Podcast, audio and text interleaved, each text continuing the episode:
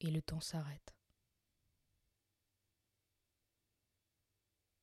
Et elle, au milieu de ce grand vide, elle se demande quand elle pourra rire à nouveau. Et c'est idiot peut-être, mais elle se demande si elle en aurait le droit.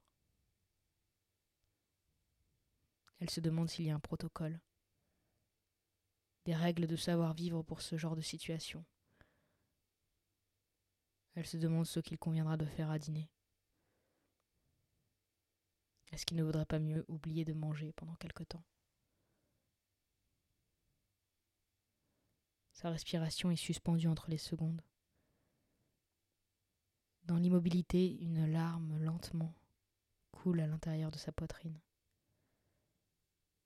Faut-il faire tourner la machine à laver cette nuit pour avoir quelque chose de noir à mettre le lendemain? Ou vaudrait-il mieux aller acheter des vêtements de convenance?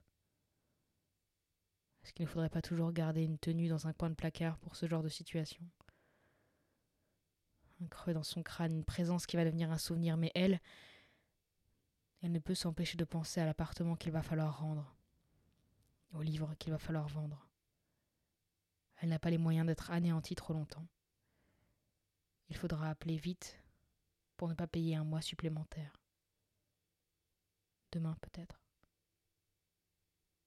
Demain. Et qu'est-ce qu'elle peut bien écrire dans son carnet ce soir? Aujourd'hui, ma vie s'est effondrée. Quel mot après cela? Ne faudrait-il pas simplement un silence terrible? Le regard droit, les lèvres closes Ne rien écrire.